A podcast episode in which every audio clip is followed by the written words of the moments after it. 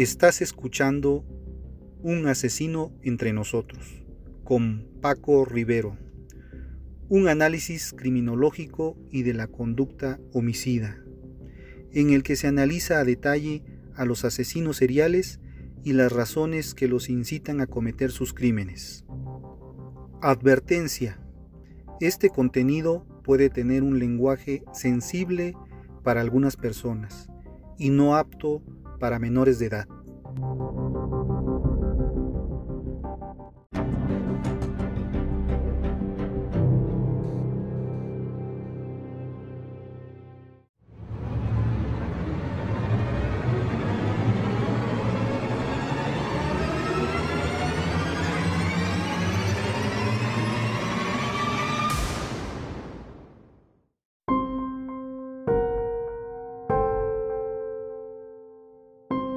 Hola amigos, muy buenos días, buenas tardes, buenas noches, según el momento en que me estén escuchando. ¿Alguna vez se han preguntado qué es la psicopatía?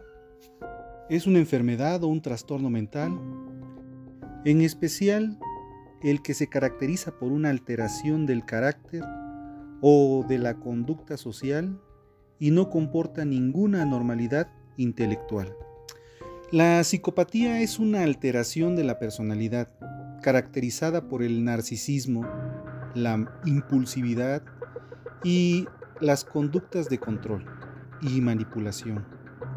Suele ser confundido en muchas ocasiones con la sociopatía, pero muestra ligeras diferencias no siempre perceptibles para la población normal. Seguramente ustedes estarán preguntando por qué se da la psicopatía. Posibles causas que dan origen a las personalidades psicópatas. Pues no, no existe evidencia real sobre las posibles causas del trastorno de personalidad antisocial. Sin embargo, se cree que factores genéticos y ambientales como el maltrato infantil o el abuso infantil contribuyen a su desarrollo. Se han establecido distintos modelos para clasificar esta patología en distintas modalidades. El psicópata tiránico. Un psicópata tiránico es aquel que tiene unos rasgos que incluyen comportamientos intimidatorios y destructivos, siendo una de las formas más peligrosas y crueles de la psicopatía. Obtienen placer al conseguir que sus víctimas que no significa que haya una agresión física. Terminan acobardándose y siendo sumisas hacia ellos. Por otro lado tenemos también al psicópata malévolo. Un psicópata malévolo es aquel que, con tendencias sádicas y depravadas, tienden a adoptar actitudes hostiles y negativas, con actos que tienen fines negativos, malignos y destructivos para todos los demás. La mayoría de los asesinos en serie encajan con este perfil. En concreto, aquellos que, comprendiendo racionalmente qué es la culpa, la ética y el remordimiento, no la experimentan internamente. Buscan el castigo de aquellos que a su criterio se lo merecen. También tenemos al psicópata áspero. Un psicópata áspero es aquel que tiende a mostrar su rechazo a los demás de manera indirecta y de forma principalmente pasiva. Se enredan siempre en disputas con las personas que los rodean y tras el enfrentamiento no muestran sentimientos de culpa ni remordimiento. Encuentran placer al humillar a los demás y sus rasgos de personalidad incluyen generalmente el resultar amargados, pero con ironías en sus argumentos. De igual manera, tenemos al psicópata explosivo. Un psicópata explosivo es aquel que muestra repentinas y subidas afloraciones de hostilidad, con actos que puedan ser extremos. La persona explota sin tiempo a que los demás reaccionen, con ataques de furia y momentos de incontrolable cólera hacia los demás, que busca que las víctimas terminen siendo sumisas. Son personas excitables e irritables que entran en furia con mucha facilidad. El psicópata codicioso. Un psicópata codicioso es aquel que, sintiendo que la vida no le ha dado lo que se merece, está constantemente en la búsqueda de retribuciones y de momentos para engrandecerse. Comete actos negativos bajo la premisa de que con ellos van a restablecer el equilibrio que se les ha sido alterado o se les ha sido negado.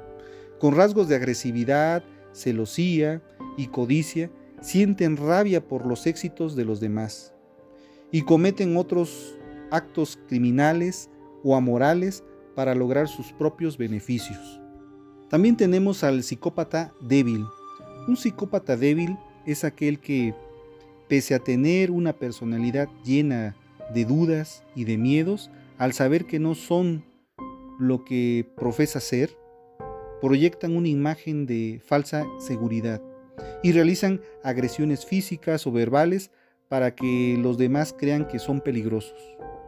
Al fin y al cabo resultan ser una simple caricatura de los psicópatas malévolos o tiranos, pues a la primera de cambio queda claro que en el fondo se esconde un grave problema de autoestima. También tenemos al psicópata solapado. Un psicópata solapado es aquel que se caracteriza especialmente por su falsedad, con una conducta aparentemente sociable y amigable que, en realidad, oculta una gran frialdad y deseos de manipulación. Son personas resentidas que tienen una vida social amplia en la que buscan satisfacer sus necesidades de atención, pero para ellos las relaciones son superficiales y no dudan en obtener beneficios de aquellos que forman parte de su círculo social. De igual manera tenemos al psicópata carente de principios. Un psicópata carente de principios es aquel que, con unos rasgos de personalidad extremadamente narcisista y ególatras, tienden a mantenerse fuera de la legalidad y de la ética para conseguir sus metas y todos sus objetivos que tienen en la vida. Son especialmente hábiles para crear complejas mentiras y carecen de conciencia social. Se sienten superiores a los demás, son manipuladores, tienen una personalidad fría y suelen explotar a todos los demás que los rodean. El psicópata tomador de riesgos. Un psicópata tomador de riesgos es aquel que, con una personalidad tremendamente impulsiva y temeraria, pone su vida en peligro para sentirse vivo. No siente miedo al realizar actos que cualquier otra persona consideraría de alto riesgo. No les importa las consecuencias de sus actos. Solo se preocupan por su disciplina y por la constantes necesidad de estimulación. Evidentemente, todo ello va ligado a una insensibilidad que se traslada a muchos ámbitos de su vida. El psicópata primario. Un psicópata primario es aquel que cumple mejor con la definición del trastorno que le da su nombre. Su temperamento se encuentra desviado de la normalidad ya desde su infancia, con unos padres que no son capaces de controlar la actitud del hijo. También se utiliza el concepto de primario para referirnos a aquellas formas de psicopatía en las que predomina la impulsividad, el narcisismo la necesidad de atención, la antisocialidad, la hostilidad, la agresividad y la baja tendencia a la ansiedad. Bueno, y si tenemos un psicópata primario, por supuesto tenemos a un psicópata secundario. Un psicópata secundario es aquel que se mueve principalmente por la búsqueda del placer, premios, recompensas y evitación del dolor son similares a los primarios, pero en este caso el perfil psicológico es distinto, pues suelen, suelen mostrarse socialmente ansiosos. Los primarios no muestran ansiedad, pero en este caso son malhumorados, con baja autoestima. Tienen una baja socialización y tendencia al retraimiento y a la culpa. De hecho, el remordimiento que sienten al cometer actos negativos puede ser incluso mayor que en una persona normal o corriente. Tenemos al psicópata inhibido. Un psicópata inhibido es aquel que muestra un bajo puntaje en lo que se refiere a trastornos de personalidad. En otras palabras, controla la psicopatía que padece. Su perfil psicológico es el de aquel que de una persona tímida, aislada, ligeramente ansiosa en situaciones sociales, sin llegar a ser antisocial, y también con una baja autoestima. Tenemos al psicópata asténico. Un psicópata asténico es aquel que no muestra preocupación por lo que sucede a su alrededor, solo por lo que le ocurre a él. Son especialmente cobardes y tienden a mostrar rasgos de personalidad en la infancia con incapacidad de concentración, problemas de memoria, no prestan atención a los malestares, tienen un bajo rendimiento a nivel académico y posteriormente un bajo rendimiento a nivel profesional. También tenemos al psicópata desalmado. Un psicópata desalmado es aquel que muestra una absoluta carencia de los sentimientos humanos básicos, como la compasión, el honor, la conciencia o la vergüenza. El, hombre, el nombre viene de que se les considera personas sin alma, por lo que son incapaces ya no solo de conectar emocionalmente con otras personas, sino de comprender sus propios sentimientos y emociones. Esta personalidad incorregible puede llevarlos a, en algunos casos, obrar negativamente y sin ningún sentimiento de culpa o arrepentimiento. Y también tenemos los psicópatas depresivos.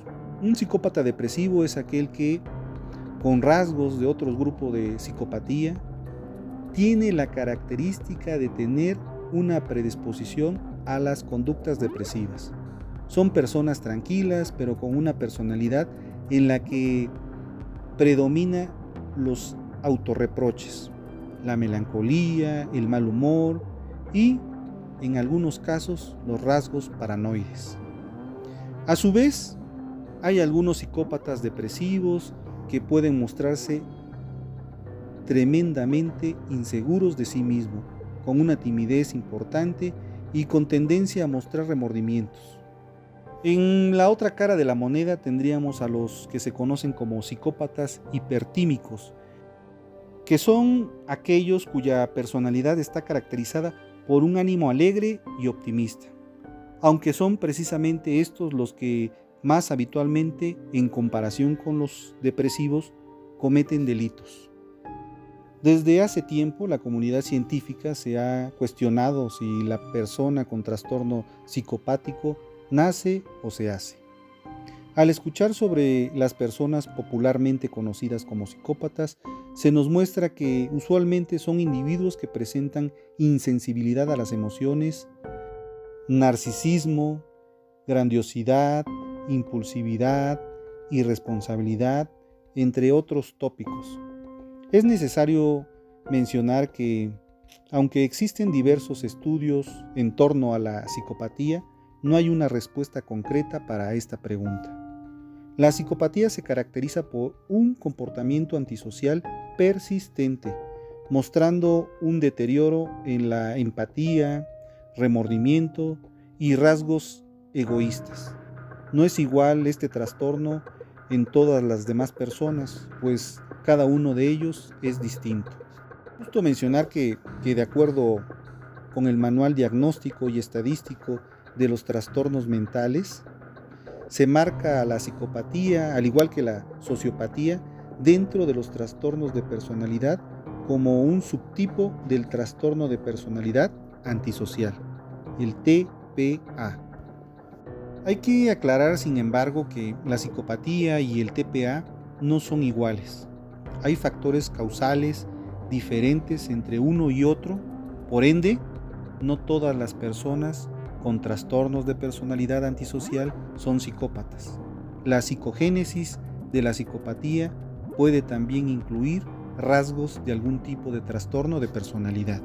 Y como ya lo mencioné, existen antecedentes hereditarios, muchas personas que presentan cuadros han sufrido en la infancia abusos, crueldad, agresividad o rechazo. Cabe mencionar que hay estudios donde demuestran que la psicopatía podría tener un origen biológico. Cabe mencionar que dentro de la psicología existe el término llamado la triada oscura, con lo que se explican los rasgos de personalidad que definen comúnmente y se le conoce como mala persona. Pero de eso hablaremos en un capítulo posterior. Ahora vamos con la frase del día. Lo más revolucionario que una persona puede hacer es decir siempre en voz alta lo que realmente está ocurriendo. Rosa de Luxemburgo. Les doy las gracias por escucharme. Espero sus comentarios. No me despido, solo les digo hasta el próximo episodio. Infinitas gracias y gracias por estar. Mi nombre es Paco Rivero. Este fue Un asesino entre nosotros y nos escuchamos la próxima semana. Hasta entonces.